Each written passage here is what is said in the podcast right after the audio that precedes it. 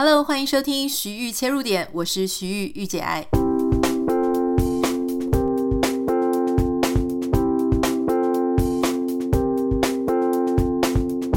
Hello，欢迎收听今天的节目。在过了一个非常长的周末之后，可能你没有觉得这周末很长，但是这周末对我来说呢，真的是蛮长的。当你在听到这一集的时候，你会想说：奇怪，怎么前两天都没有更新呢？原因是因为七月四号是美国的国庆嘛，哈。那当然，美国的国庆呢，其实我们并没有特别的出去庆祝。虽然说我们的邻居啊，哇，都疯了似的，带着小孩子到处出去参加活动，然后打扮得非常漂亮。可是那一天呢，我本来要录 podcast 的时候，就发现我们的这一条巷子还有四周都非常闹哄哄的，所以完全没有办法有一个安静的空间来录音。所以我想说，好，算了，那就改天吧。七月五号，因为刚好是我自己的生日嘛，我自己的生日，我当然是从早安排到晚。好，我们出去庆祝，然后去跟朋友相聚在一起，所以七月五号也就没有录音。所以一直到今天呢，才要跟你分享一个我真的很想跟大家聊一聊的事情。不太知道你有没有曾经看过一些新闻，然后很奇怪的某一些某一两则新闻就会在你的脑海中挥之不去，就是你可能就是看到一个。很奇怪的故事，或是很奇怪的事件，或是某一个东西，它就是能够触动你的心啊。最近呢，我就看到一个让我完全没有办法忽视的新闻。我不能说这个新闻很重要哈，基本上它并不是一个非常重要，可是我觉得它很有趣。这是关于日本名人上皇哈。其实老实说，在名人还在当天皇的时候呢，还没有退位之前，我其实。本身到目前为止，我对于日本的皇室都没有太多的兴趣，所以平常很少去了解他们皇室的一些生活啦，或是皇室成员的一些种种。比较起来呢，我想很多人也许跟我一样，对英国皇室好像了解还稍微多一点哦，因为他们有很多的名人，很多的八卦绯闻，然后各式各样很精彩的事件，而且他们常常会出现在大家的公众的眼前嘛。可是日本的皇室呢，相对稍微就比较低调一些，所以当我看到这个新闻的时候，大概在一个礼拜前啊，我就看到，哎，这个标题很有趣，叫做“日本名人上皇哈研究不坠，又新发现了两种虾虎鱼”。什么？我那时候看到这个标题的时候，我忍不住就点进去了。你会觉得上皇跟发现两种虾虎鱼，这两件事情简直是没有办法连接在一起嘛！哈，我要先说一下，如果你早就知道他是一个科学家的话呢，呃，请你原谅我，我现在真的是非常的激动。我不能说我现在非常激动，当我看到那个新闻的时候，我是很激动的。好，如果你也不太知道这件事情呢，让我容我跟你分享一下哈。这个新闻是这样子的，他说呢，呃，掌管日本皇室等事务的宫内厅日前表示，以研究虾虎鱼作为一生职志的八十七岁上皇明仁，他又发现了两种新品种的虾虎鱼，而且已经将他的论文发表在日本鱼类学会电子版的期刊上。那日本的每日新闻，他也报道说，这个是名人呢，继二零零三年之后，再度发现了新品种，累计他的生涯已经发现了十个新品种的虾虎鱼。不太知道你听到这里的时候，你你有什么样的感觉？一开始我看到这个新闻的时候呢，我也想说，哦，OK，发表在日本的期刊，好像对于一个天皇或是对于一个上皇来讲，也许没有那么的难。可是呢，这个东西就引起了我的好奇，我就很好奇说，诶，所以他的科学研究是属于一个你知道日本的皇室成员的一个呃兴趣，像是什么插花啊，查到自己自娱娱人，然后日本的期刊也很捧场的来帮他看一下，还是说他真的很有两把刷子？所以呢，这个新闻它就在我的心中，在我的脑中挥之不去，我就开始跑去跑去查各种资料。哇，这个一查不得了哦！发现我真的是以小人之心，就是我对他真的不是很了解哈。查下去之后呢，才发现说，原来这个名人上皇哈，我们尊称他上皇，但是因为我也不是日本人，所以我们还是整集节目接下来我们就叫他名人哈。这个名人呢，他其实呢是完整的哦，因为你看，他从一九六三年以来，他其实呢就已经开始在发表各种鱼类的论文期刊，哈。从一九六三年以来呢，已经发表了大概差不多二三十篇左右了。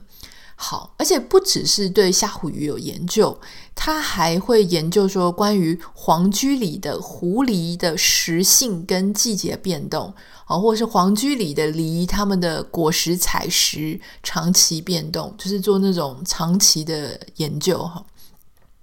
所以这个名人他其实是非常喜欢生物，非常喜欢自然的。那还有。再去看说他到底在哪里刊登哈，你就会发现说哦，他刊登的地方都是蛮厉害的哈。比方说国外的基因杂志啦、基因期刊啦哈，或者是一些非常重量级的期刊，他也有常常在各个不同的期刊、不同的发表会上，有很多国际学术社群的朋友。所以，当他有时候会有出访的行程嘛，几乎每年都有出访的行程，他就常常也会去这些科学，跟他自己的科学同侪，跟他的同好一起相聚。你如果查网络的话呢，你就会发现他有很多不同的呃这个鱼类鱼类学术社群的朋友。我一边讲一边真的很想笑哈，因为你真的没有想过说哇，原来这个当年的天皇哈，就是说。日本的皇室，然后这个很多人觉得说哇，就是非常高不可攀的一个皇室成员，居然也是搞研究的，而且他非常专精于虾虎鱼的研究。这个东西呢，我听到的时候，我觉得非常惊讶，因为比方说像我们之前说了，我们好像对英国的皇室。比较多的资讯嘛，哈，就是他们的爱恨情仇啊，他们喜欢谁不喜欢谁，然后还有像这个 Netflix 的 Crown 也会讲一大堆他们的事情。可是你很少去就另外一种层面去认识，说这些皇室成员，他除了身为皇室之外，他还有没有作为一个人，他的兴趣、他的专长，然后你从不同的角度去认识他，我们很少去想这个事情。可是当我看到这个新闻，然后更了解他之后，我就会发现说，哎，名人真的是蛮有趣的。好，他这个不只是要在公务繁忙之外，哈，因为大家说这个名人他其实在他们国内的反应还不错，因为他其实非常勤于啊、呃、出去探访啊，他的。该赋予他的责任，他都有去赋予做他的责任哈。他一年三百六十五天呢，据说他的公务出访就高达两百多个，将近三百个，所以他其实是很忙的。可是，在那么忙的时候呢，他要继续去做研究。你如果去查这个相关新闻报道，你就会看到他的在看那个显微镜，非常专注，而且穿着实验衣的画面哦，真的是来真的。所以，这真的不禁让我去觉得很好奇哦，就是说。一个人，他作为皇室的成员，他有非常多他应尽的义务。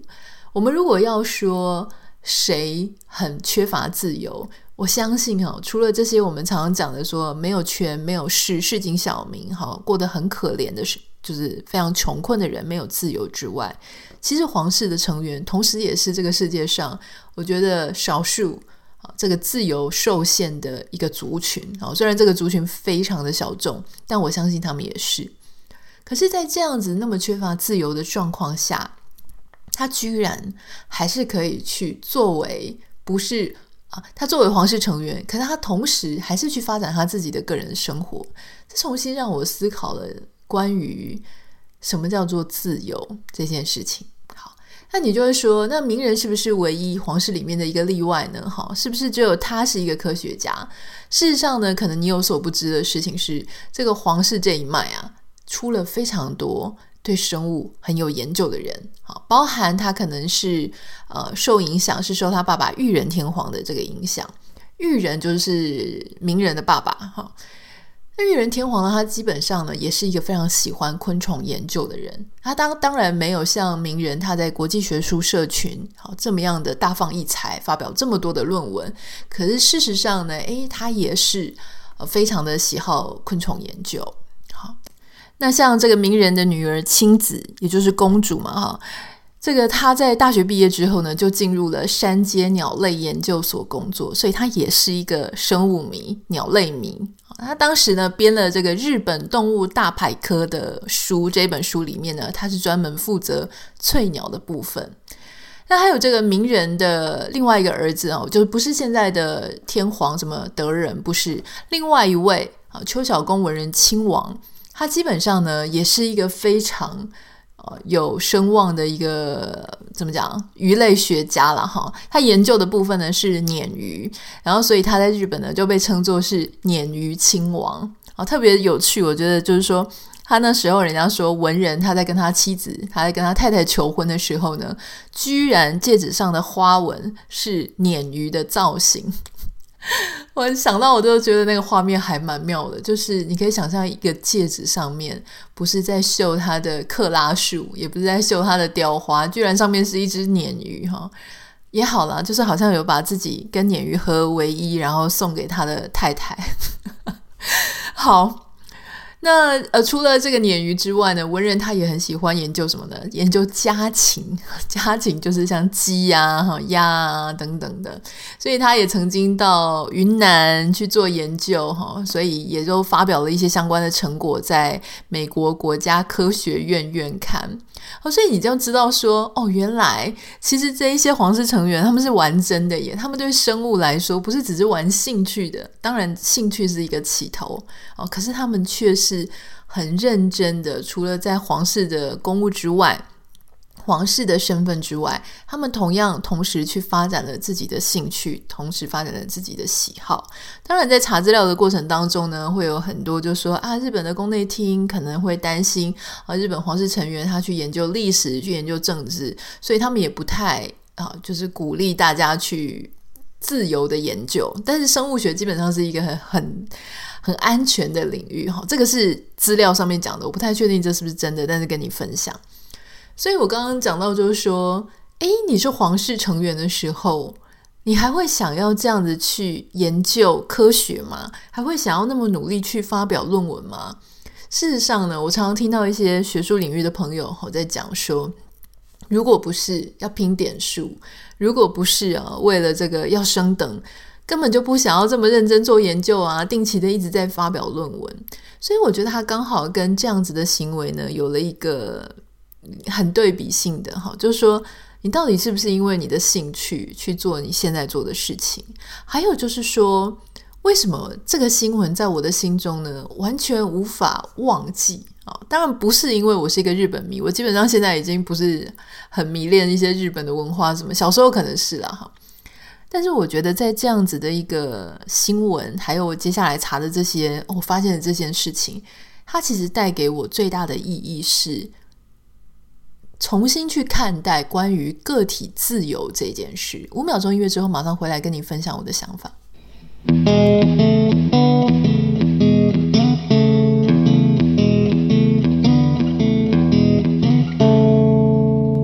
我们刚刚有谈到，其实基本上身为皇室的成员呢，在现在这样的社会，基本上是。通常哈皇室都没有真正的实权嘛，但是他还是有很多事情要去做，要有很多应尽的义务，他必须要维持一个形象。这个应该是全球现在还有皇室文化的，应该都是有这样子的一个困扰哈。所以可以说呢，皇室成员基本上是自由相当受到限制的一群少数人。我觉得这个应该是毋庸置疑的。可是为什么我在这样子的新闻里面，特别的感觉到自由的存在，啊，原因就是因为当你不可得，当这件事情对你来说是相对困难的时候，可是你却去突破了，你却去想办法去展现了你个人的意志、个人的主张、个人的跟这个世界的连结，这样子的一个态度，还有它的结果，会让人觉得说：天哪，在另外一种层次上来讲，其实你活得很自由。这个事情有点像我们之前跟大家分享过的。你知道，我们平常活得好好的，没病没痛的时候呢，你不会觉得生命啊，或是每一天你的生命在存续。可是当你有一天很不舒服、头晕目眩啊，然后受伤，你的行为行动每一个呼吸都非常的痛苦的时候，这个时候你就会发现，天哪，原来你的生命真的一分一秒的都在过。那个时候你是特别的不舒服。所以这种不舒服的感觉，常常会让人就是突然之间跟现实有更深的连接。同样的哈，我们常常在讲说，你如果问说，问一个人说，你觉得你是一个自由的人吗？所谓的自由，其实它有比较大的宏观视野，当然也有比较微观的视野。大的宏观视野呢，我相信我们很多人就会讲说，哦，跟自由主义啦，或是跟政治经济哈，是不是一个自由世界国家？等等的去做连接，可是今天我想跟大家讲的不是这么宏观的东西，是关于个体的自由。那你就会发现，很多人跟你讲说：“哦，虽然我们活在这个自由的国家、自由的国度，可是……”我们好像没有那么自由，为什么呢？因为我们有很多要负的这个责任嘛。比方说，有些人是妈妈，有些人是妻子，有些人是老师，有些人是各式各样的角色，让我们有些时候呢，做事情的时候必须瞻前顾后，没有办法那么自由。可是事实上，好，我要跟大家分享，就是说，很多时候自由的展现，并不是在你最自由的时候。你才会感觉得到你的自由。刚刚这句话是不是很像绕口令？其实就是在讲说，如果你今天什么束缚都没有，没有任何人管你，你就是也没有经济上的考量，你二十四小时随便你自己想要干嘛就去干嘛。这个时候，这种状态其实你是感觉不到自由的。这个就像我们没病没痛的身体，每天在过的时候，你不会觉得，你不会感受到生命。但是，当你开始有了束缚，比方说你必须要早上几点去公司上班，几点去下班，好，你这一段时间呢，你是卖给公司的，你不可以随意的去哪里，或是说你身为一个妈妈哈，或是父母，你必须要顾着孩子，孩子在你身边的时候，你就不能说你是自由的。当这种稍微有不自由的时候，你却突然之间。找到了缝隙去做你真的很想做的其他事情，那样子的一个短暂瞬间，你就会真的感觉到自由。而我们在觉得自己很不自由、很不愉快的时候，其实我们要做的事情就是去找或去创造一个这样子呼吸、亲身感受到自由的小空间。它并不需要一定是一个很长的好几个小时，或是好几天的。你就像有一些人在上班族的时候，他为什么很喜欢去茶水间？好，他想要去倒一杯茶，去弄个咖啡，然后抬头看天空，放空一下。他就在找那个当中的瞬间。好，他当然去茶水间喝茶呢，他是一个比较没有啊、太大的创造力或是建设性，但是他也许对你的内心是有点帮助啦。我想要鼓励大家的事情是呢，不管你今天做各行各业，好，你是搬运工也好，你是送快递的也好，你是做什么样的？你是国小老师也好，你是护士也好，你是医生也好，你是做着各种自由业的都好，在你的正常的轨道之余，如果你有什么样的兴趣，如果你有想要什么样达成的事情，不管它有多奇怪啊。不管他看在别人的眼里有多奇怪、多荒谬，跟你现在正在做的事情有多不搭嘎，你觉得天皇跟一个虾虎鱼专家有很搭嘎吗？一点都没有啊，对不对？可是他却找到了缝隙的时间去做他喜欢做的事情。一开始他一定不知道他会马上变成虾虎鱼专家，他可能一开始只是拿着笔记本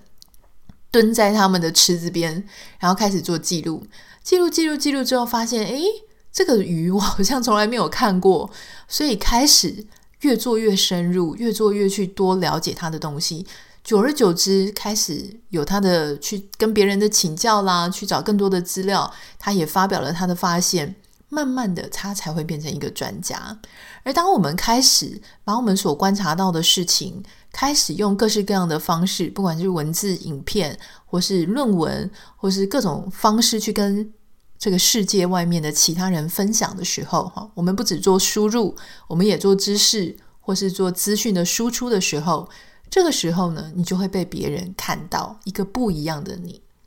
所以今天要鼓励大家的事情就是说，不管你觉得你现在有多不自由，好，很多人就是说，我现在就想要换另外一个工作，我就想要，比方说我现在是一个外送员或是快递员，可是我就是想要去当一个街头艺人啊。那我是不是要马上把我的工作放掉，然后马上去做另外一个工作？我常常会遇到很多网友都问我这一类的事情哦，因为他们可能觉得我过得很自由，所以我一定会百分之百的去支持他们。可事实上呢，我想要跟大家分享，这个事情很现实，就是当你做着某一种无关的工作的时候，你才会觉得另外一个工作，你心中很想要做的事情，非常的闪闪发亮。你想，如果你今天什么事情都没做，你就是空白的，你也没有经济上的烦恼，这个时候呢，你还会不会觉得那个当街头艺人对你来说这么的闪闪发光呢？其实你想做，立刻就可以去做的话，说不定他对你的吸引力就没有那么高。所以我还是要鼓励大家，不管你有什么样的梦想、什么样的兴趣、什么样的斜杠想要去做，你可以先试着在你现在。能够稳定维持生活的状况，或者你现在的身份的状况下呢，试着花一点时间去创造一些空间，让你诶去陶冶你的兴趣。所以有时候呢，这个事情是要两者一起并行的时候，你才会发现另外一个一直持续的闪闪发亮。就像如果说今天好，这个当然天皇他的例子是这个天皇的身份呢，并不是。应该这样讲，他也是一个工作哈。可是当他是天皇，他说不定会特别的珍惜他作为科学家或是在实验室的那样的时光。如果他今天都不用去做任何的皇室的责任的时候呢，说不定他也会觉得说啊，今天好累哦，不一定要去实验室啊等等的。就说他那个另外一条路，说不定对他来讲就没有那么珍惜了。哦，这个当然是我的猜测而已啦。不知道今天的节目当中呢，你有没有？触发到你自己的心里，就说你现在一直觉得说我没办法做啦，因为我很忙，因为我怎么样怎么样怎么样，有一大堆的借口。可是你有没有发现哦，就是要在这样子自由受限的状况下呢，你特别去开发出一个能够做一点自己感觉到很开心。然后很能够喂养、滋养自己心灵的事情，那一种快感真的是加倍的，因为你闻到的不只是你的兴趣，还有那种让自己在无法自由的空间当中，居然开辟了一条心灵自由的道路。今天的节目就是要跟你分享这个部分。好，在节目结束之前呢，要跟大家分享一个非常重要的讯息哦，就是说，如果你也跟我一样是非常喜欢看书的人，然后呢，你可能第一个家里不够有足够的空间可以放很多实体书，第二个是你可能一样跟我在海一样，呃，生活在海外，所以你如果想要读繁体中文书、中文书的话呢，呃，不是那么方便哈，常常可能要国际货运啦，或者要请别人回台湾的时候再带啊。吼，如果你是这样子的状况，或者说你常常需要呃移动交通，那你觉得说还是要有一个电子书阅读器比较方便的话，我们的呃现在正在进行团购当中，这个是我跟读墨一起合作的，读墨应该是台湾数一数二哈非常大的繁体书供给的平台，所以一样就是说。呃，如果你没有它的电子书阅读器，你是用 iPad 或是电脑在看的话，你就是上它的网站或者下载它的 App，你就可以读读墨的书。但是它的电子阅读器呢，因为是 e-ink 的技术，所以对眼睛比较不会那么伤，长时间读起来非常的舒服。我们现在正在跟它合作两个尺寸，哈，就一个是十点三寸，一个是十三点三寸。我自己是十三点三寸了，不过其实你如果呃。经费预算有限，或者说你不想要那么大，十点三寸其实就是一般书的大小，呃，对眼睛也是蛮舒服的哈。所以如果你有兴趣想要看看，就是说这个读墨的电子书的话呢，我会在今天的节目简介栏里面留下它的 link 连接啊。包含它的产品说明等等的。那我们的团购价比它的官网上比较便宜，所以建议你可以在它的官网上面先去了解这个产品啊，可以从影片当中、从规格当中去认识它，然后回到我们的团购链接来去做购买。团购链接呢，只会到台湾时间七月十九号，这个团购就会结束。好，那它真的蛮便宜，很优惠，推荐给大家。好。那这个就是今天的节目哦，在最后呢，要欢迎大家，如果有任何想要跟我分享的，欢迎私信到我的 Instagram 信箱 Anita 点 Writer A N I T A 点 W R I T E R，也麻烦大家帮我们在 Apple p o c k e t 上面留下五颗星给你的留言。那我们就下次见喽，拜拜。